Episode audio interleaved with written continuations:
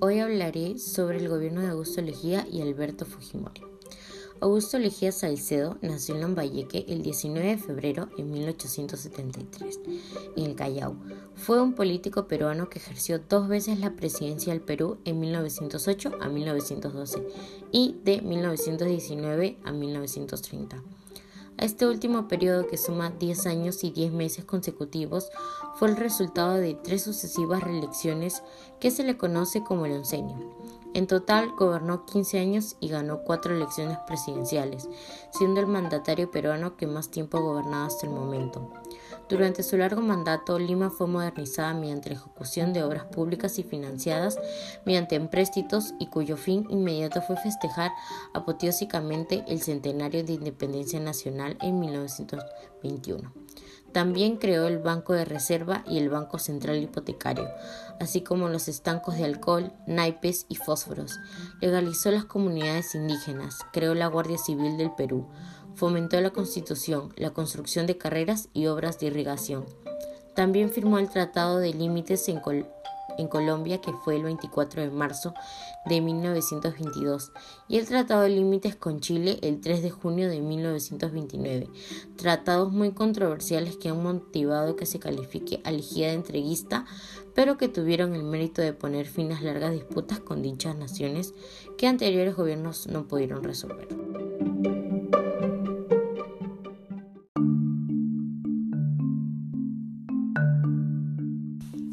Ahora hablaré sobre el oncenio de Lejía.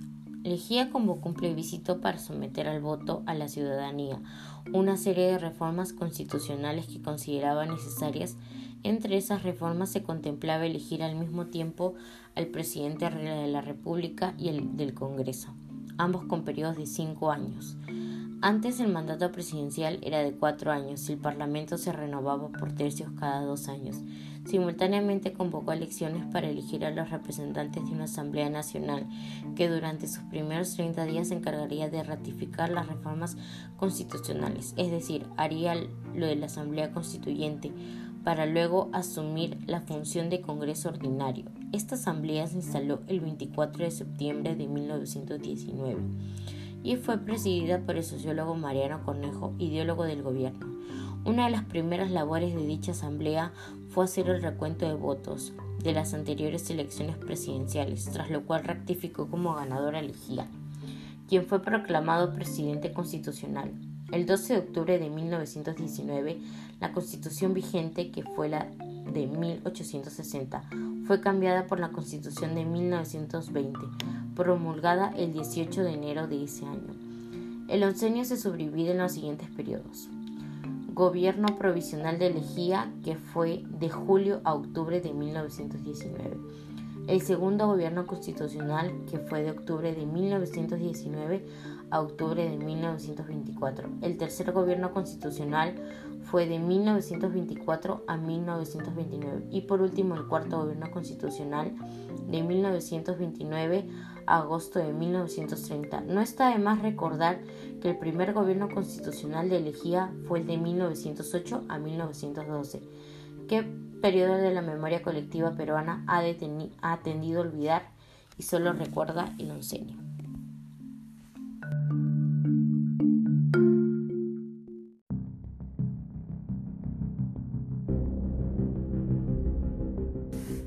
Ahora hablaré sobre el gobierno de Alberto Fujimori. El gobierno de Alberto Fujimori, o también llamado dictadura de Alberto Fujimori, pertenece a un periodo de la historia del Perú comprendido desde el 28 de julio de 1990 hasta el 21 de noviembre del año 2000, en el cual dicho país estuvo bajo un mandato dividido en tres etapas que fueron dos reelecciones inmediatas encabezados por Alberto Fujimori. Con 10 años y 116 días de gobierno, el llamado Fujimorato se convirtió en el segundo mandato presidencial consecutivo más largo de la historia republicana del Perú. El primero fue el oncenio de Augusto Lejía. Hacia el inicio de aquel decenio hubo un periodo específico en el cual Fujimori gobernó con poderes totales al ver cerrado inconstitucionalmente el Congreso y mandado reestructurar el Poder Judicial, que fue en el año 1992 a 1993, a través de un golpe de Estado del Perú de 1992 en noviembre del 2000. Tras la divulgación de los escándalos de corrupción para ganar las elecciones, sospechas de tráfico de armas y sobornos a parlamentarios, Alberto Fujimori renunció al cargo de presidente de la República desde Tokio, Japón. Sin embargo, su renuncia no fue aceptada por el Congreso y se decidió destituirlo por incapacidad moral. Se dio lugar a la sucesión legal y asumió el poder Valentín Paniagua, presidente del Poder Legislativo, quien encabezó su gobierno de transición. Ahora les hablaré sobre algunos hechos importantes del gobierno. Está el Fukichok, cambio de política macroeconómica, el cierre del Congreso, la ruptura constitucional, la lucha contra el terrorismo, las violaciones a los derechos humanos, la reelección, la ley de amnistía, ley de interpretación auténtica y la crisis de los rehenes.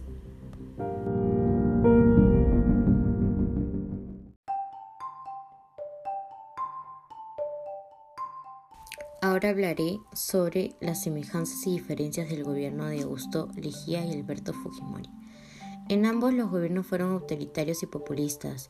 El gobierno de Leguía duró 11 años y fue llamado el oncenio, que fue de 1919 a 1930, y el de Alberto Fujimori fue 10 años, que se le llamó el decenio, que fue autocrático en 1990 al año 2000. En el gobierno de Augusto Leguía, los dos gobiernos cerraron el Congreso para buscar mayoría parlamentaria. En el gobierno de Alberto Fujimori redactó una nueva constitución afines a sus intereses. El gobierno elegía favoreció inversiones extranjeras y las privatizaciones, al igual que el gobierno de Alberto Fujimori. En el gobierno elegía firmaron importantes acuerdos limítrofes, concesiones territoriales, también ampliación de las vías de comunicación, intensa persecución a los opositores políticos, reducir los intereses de Estados Unidos, así como un impulso a la producción agraria y la exportación de materias primas a nivel económico. La Patria Nueva compraron armas justificadas, privatizan diversas empresas ferrocarriles y en el gobierno de Alberto Fujimori también. Fue la proximidad de los intereses de Estados Unidos, así como un impulso a la producción agraria y la exportación de materias primas.